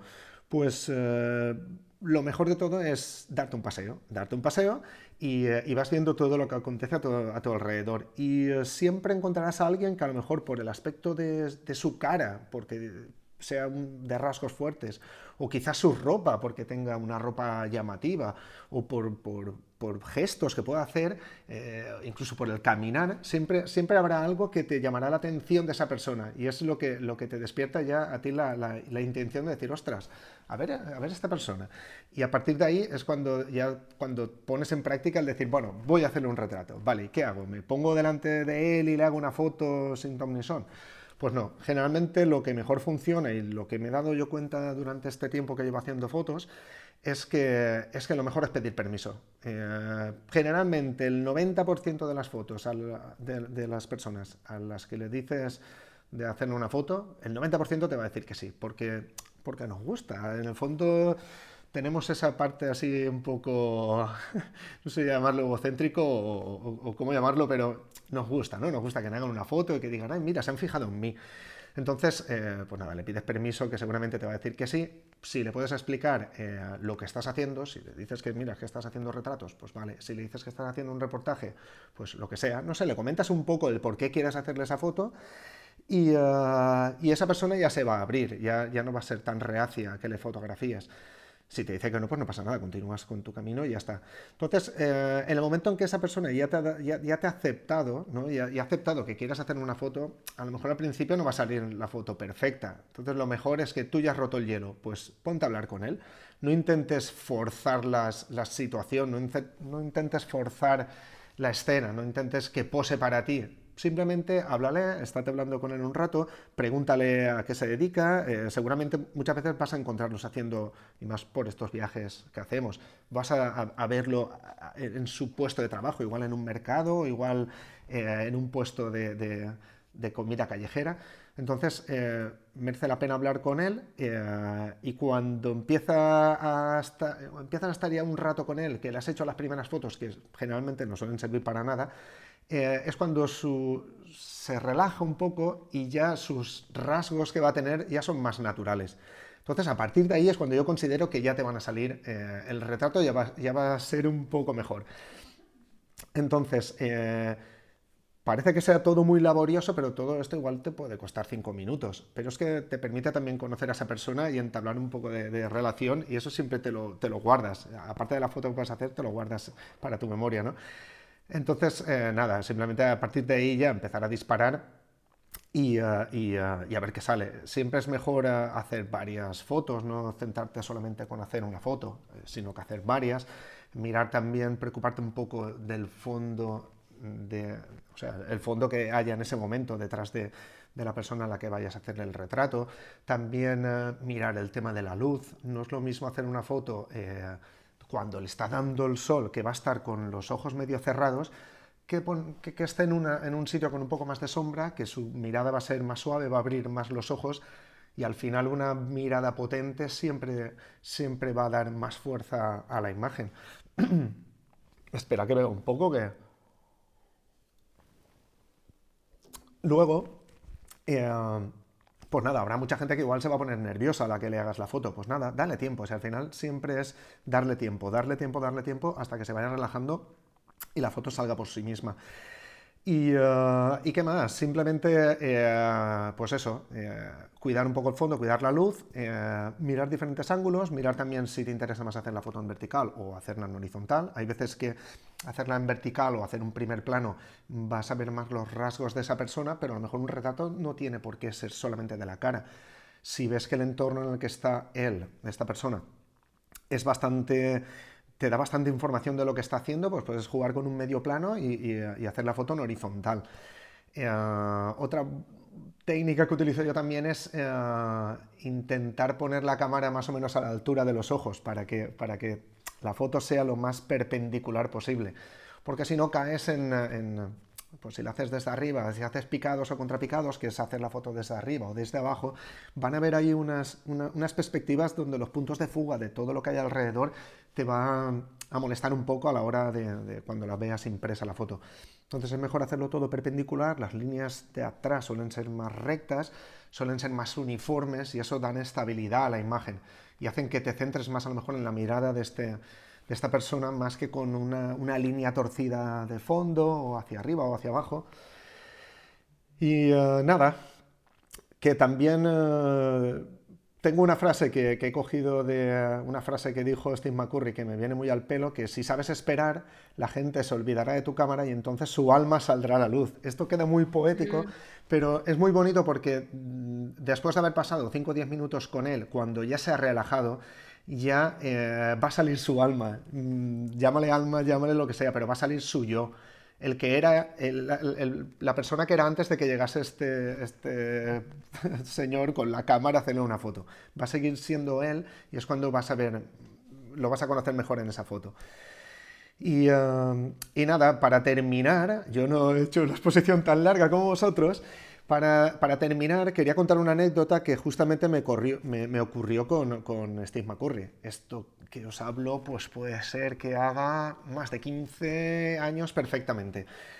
Pues resulta que yo estaba por Valencia y me entero de, que había una exposición de, Steve McCurry. Entonces yo cojo, cojo el tren, yo soy de Argemesi, cojo el tren, me voy a Valencia, yo más contento que la hostia porque iba a haber una exposición de Steve McCurry en, en Valencia. ¡Qué guay! No me tengo que ir a a Madrid o a Barcelona a verle. Y nada, me cogí la cámara, me fui, entré a la sala y cuando entré eh, pregunté si, si, eh, si, había venido, si había venido Steve McCurry. Yo no sé si había pasado por, por, Valencia, por Madrid, por Barcelona, no sé, tenía interés por saber si había, había visitado España. Eh, para mí era que visitar España y, ostras, habrá venido. Total, que el señor de allí de la exposición me dijo, no, si está aquí. Y yo dije, ostras, está aquí, habrá venido, está, a lo mejor está en Madrid o algo. dice, no, no, que está aquí en la, en la sala de exposiciones. Y me hizo mucha gracia porque estaba, había mucha gente, todos viendo fotos, y él estaba por allí con una asistenta y nadie se percataba de que él era el, él era Steve McCurry. O sea, me hacía mucha gracia que la gente conocía su, su trabajo, pero nadie le ponía cara. Eh, y, nada, me sorprendió un montón. Y yo, ni corto ni perezoso, con mi nivel de inglés que no tenía ni pajolera idea, todo nervioso, temblando como un flan, me fui y, lo saludé. Y creo que hasta se sorprendió porque fui de los pocos que le reconoció y que fui a preguntar. o sea, que, nadie le había preguntado nada, ¿sabes? Y nada, eh, le di las gracias por hacer las fotos que hacía con mi nivel de inglés básico. Y eh, me hizo mucha gracia porque me dijo, toma, ¿quieres hacer una foto con mi cámara? Y me dejó su cámara de fotos para hacer yo una foto. Y yo estaba, vamos, para mí aquello fue como, cogí la cámara temblando, le hice un par de fotos a él, él la vio, ah, muy bien, muy bien. Se que me dijo, voy a decirle que está bien la foto para que se vaya contento a casa. Y luego ya le dije, ay, por favor, ¿podrías hacerte una foto conmigo? Claro que sí. Y le di mi cámara a, su asistenta, en este caso una mujer, nos hizo una foto con la mala suerte de que salió borrosa. O sea que tengo mi, mi recuerdo con Steve McCurry, mi, mi, mi foto con él. Una foto mal hecha. Una foto mal hecha, claro. Entonces, no, hace 15 o 20 años no teníamos los móviles como ahora, que ahora le dirías, ven y me hago una foto. No, iba con mi cámara. Y me hace mucha gracia porque tengo mi foto con él, pero completamente borrosa. Pero bueno, la guardo como si fuese la foto más nítida del mundo. Y nada, eh, eso fue mi, mi experiencia con él y, lo agradecí siempre. Eh, y eso. De hecho, luego hablé con Carmen y todo. Le dije. Sí, me llamó por teléfono. ¡Ah, que no sabes a quién acabo de ver! y yo, hostia, qué guay. Y nada, eh, es un pasote. Y nada, eh, luego os pondré en la descripción del podcast su web porque merece mucho la pena eh, ver su trabajo. Me he centrado eh, con el retrato, pero también podría hablar, con, podría hablar de muchos temas de Steve McCurry, porque sus fotos no solamente son retratos, pero sí que, queriendo hablar de retrato hoy, quería que lo asociaseis a, Steve McCurry. A Steve McCurry y, eh, y, nada, os aconsejo ver el uso del color que hacen sus fotos. y ya como último detalle, también decir que él, por ejemplo, cuando hace reportajes, que, como cualquiera que haga un reportaje, siempre suele ser una serie de fotografías que todas cuentan una historia. Una de las cosas que dice él que me parece súper, súper interesante es que tú veas el conjunto de las imágenes, que te cuente la historia, que eso es lo que, lo que debe hacer la, la serie de fotos, pero que tú puedas coger solamente una foto, sacarla fuera del reportaje y que esa única foto te cuente toda, o toda la historia o gran parte de la historia. Entonces dices, ostras, eso sería grandioso porque tener una foto, un reportaje de 20 fotos y que las 20 por sí solas ya te contasen la historia, eh, eso solo está a nivel de los grandes como él. O sea que es un listón que tenemos que ponernos todos ahí e intentar buscarlo. Si puedes hacer un reportaje y sacar una por una y que todas cuenten la historia por sí solas, eso ya es, en el conjunto ya sería perfecto. Y nada, hasta aquí mi exposición. y nada, si tenéis alguna consulta me la hacéis y si no pasamos ya con el señor Nando que estará esperándonos allí en Nepal, que me consta que, hace bastante calor por allí. Nando se ha dormido hace rato, aburrido de escucharos. No me lo creo. Ah, es broma, es broma. Oye, el, el, cambio que te he dicho, o sea, antes eh, si habíamos dicho de hablar de unos viajes determinados, luego pensé, hostia, lo que voy a hacer es hablar, enrollarme sobre el viaje en sí. Me parece muy bien. Mm, vamos a ver lo que sale. A excepción de algún que otro sedentario recalcitrante al que le molestaría pasar tan solo una noche en la ciudad de al lado, como era uno de mis suegros, a todo el mundo le gusta viajar. Pero si no has nacido para ello, para viajar, no sobrevivirás o sufrirás un sinfín de accidentes, incidentes, robos o enfermedades. Y entonces será mejor que hagas solamente recorridos turísticos, teniéndolo todo organizado por una agencia de viajes. He conocido a más de un, turista que, debido a lo que yo denomino la presión psicológica que padecemos al salir por primera vez de casa, ha permanecido la mayor parte del tiempo en la habitación de su hotel, pongamos de Marrakech, por miedo a enfrentarse a la locura del bazar. Vale. A mí el viajar me abrió la mente, me alimentó la imaginación y, mi, despertó mi creatividad. Pero antes tuve que aprender cómo hacerlo debidamente si no quería morir en el intento. Luego, tras lograrlo, a partir de entonces me enfrenté a peligros o situaciones insólitas y empecé a descubrir paulatinamente quién era yo. El viaje es la escuela de la vida, eso eh, está muy trillado, pero eh, eh, mi ejemplo predilecto es que en más de una aldea africana o asiática de donde sea, adiviné quién había estado en la capital como si hubiese hecho estudios superiores. ¿Vale? Porque se, se, le notaba una cierta clase distinta y mucho más si había estado en otro país. Pero es que esto sucede también con, entre los trotamundos que han recorrido distintos continentes y no solamente uno. Aprendes, eh, viajando aprendes a intuir cuáles son los buenos sitios. Al principio yo la cagaba yendo a lugares de mierda. Es el mismo instinto que te ayuda a ir a determinados sitios en la mejor época, ya sea por las lluvias, el calor, los mosquitos o la temporada turística. Aprendes a andar fuera del asfalto, o sea, mirando dónde pisas si no quieres ponerle el pie sobre una cobra. Tu cuerpo se acostumbra, o sea, que aprende a beber el agua de los pozos, manantiales o ríos junto a los que resides. De todos modos, al elegir donde voy, normalmente escojo sitios que tienen buena agua. Aprendes a ser libre también, pero, eh, pero también a crear tu propia disciplina para evitar aburrirte o convertirte en el típico occidental decadente que reside en el tercer mundo. Iba colocado el día. Por el contrario, como yo, eh, por el contrario, si descubres cuál es tu vocación, estarás ocupado todo el santo día haciendo cosas que te gustan. Al contrario que los españoles, os qué parrafada, ¿eh? al contrario que los españoles, los ingleses siempre han tenido tradiciones viajeras, viajeras y son muchos los jóvenes que tras terminar los estudios universitarios se toman un año sabático en el que recorren. Eso todo es, la falta total. La gente va muy perto. Esta era una, la forma, digamos, física. Eh, geográfica de viajar. Después yo también viajo, pero yo también viajo con gracias a la literatura. Me encanta leer y, debido a que también me hubiese gustado poder viajar en el tiempo, lo hago intelectualmente al leer novelas costumbristas como, pongamos por caso, The Woodlanders de Thomas Hardy, con la que me pasé por la campiña inglesa de Crimen y Castigo de Dostoyevsky, que yo viví en, el San Petersburgo de este siglo XIX también. Y por, por supuesto. En cierta forma también viajé por el mundo leyendo apuntar los trazos de la canción de Bruce Chadwin, Ébano de Richard Kapusky, El corazón de las tinieblas, por supuesto, de Joseph Conrad. Y acabaré esta sección literaria mencionando el ensayo que considero la Biblia de los ecologistas y que ya os he mencionado otras, eh, he hablado de ella otras veces, The Song of the Dodo, de, de David Quammen. hasta aquí dos tipos hay otro, el mental, emocional y espiritual. Pensé en ellos cuando Tony me recomendó mirar un reportaje sobre el SD, que hablaban de que si el viaje malo tiene que ver, eso que tiene que ver, lo que, el viaje malo tiene que ver con el qué. Eh, y Nando, con el Nando, que se coloca.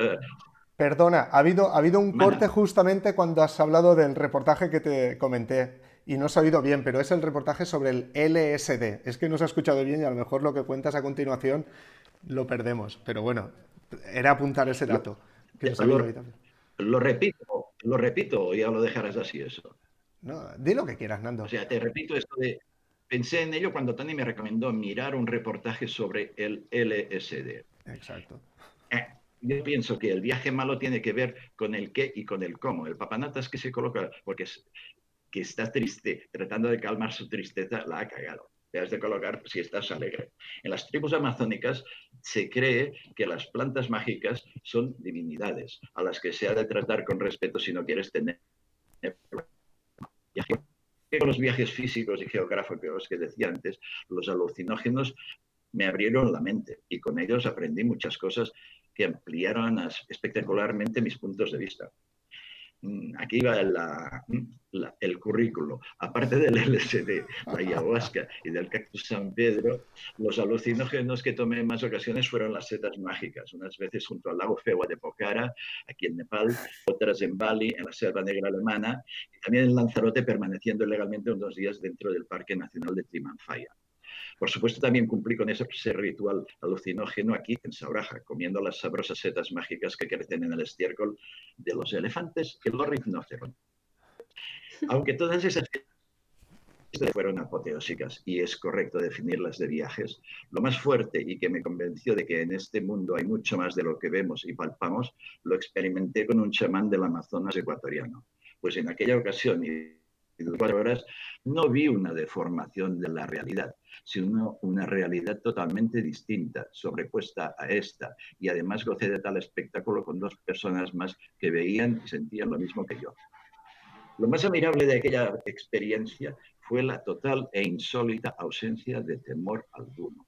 Era así porque yo había dejado de ser, había dejado de ser yo mismo y me había convertido en la planta de la que no os diré el nombre porque es realmente peligrosa y algunos de los que la tomaron como si fuese un juego no regresaron del hasta aquí mi parrafada viajera de hoy. En el próximo podcast os unas cuantas batallas, mis correrías por la India y ta, ta, ta.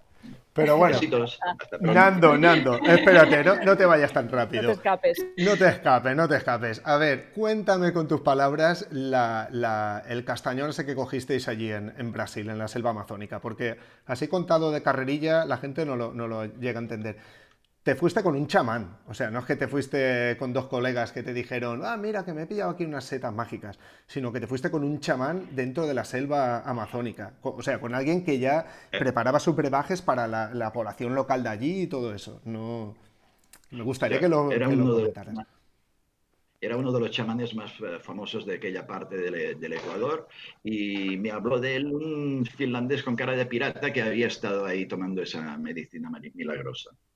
Y bueno, fui. Llegas ahí varias horas en autobús por pistas forestales, que solo para ese viaje valía la pena ir allí. Luego andar por la jungla hasta la casa de este hombre preguntando a una casita aquí, otra allá. Sí, ahí está él. No es igual cómo se llama. Y, y luego esperar que él volviese. ¿vale? En una casa donde estaban eh, su mujer, sus hijas, la hija pequeña había tenido un crío y se lo había dado a la madre porque no, no lo quería, que era demasiado joven. Por la noche vino una anaconda que era el pet doméstico de la familia y dormía con ellos. Bueno, y, me has dicho que me enrolle y te vas a quedar cagado.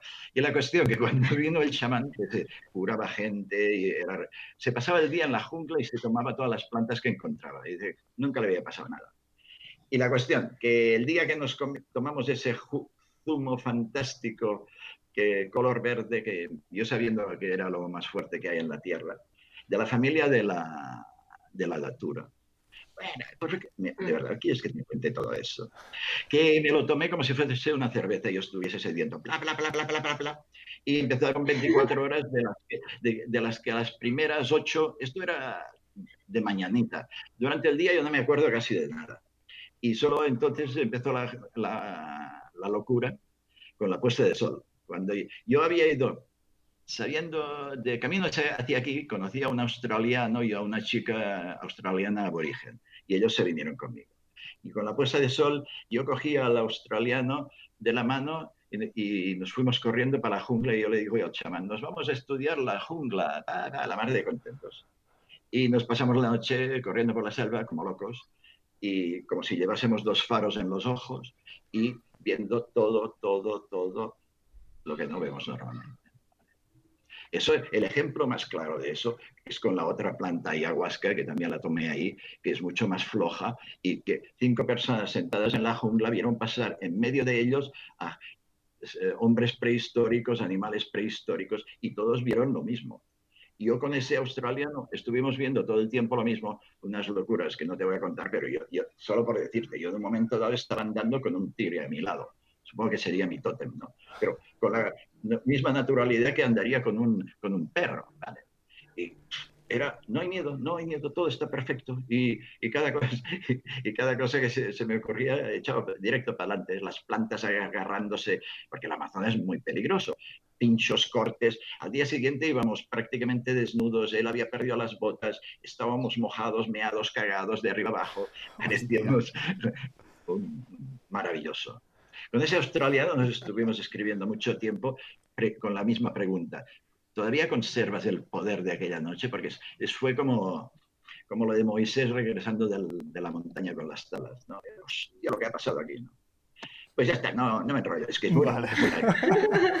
Con eso. Con... bestial, es brutal. Esto. Sí, tampoco es que queramos hacer aquí apologías de las drogas, pero bueno, es que hay ciertas sustancias que se han utilizado durante miles de años, bueno, miles no sé, pero cientos de años. Y, eh, y, eh, y era la medicina de antes, cuando los señores veían, hablaban con los espíritus y vamos, es, es, es un tema que, que, para el occidental de a pie es como, ah, drogas, caca.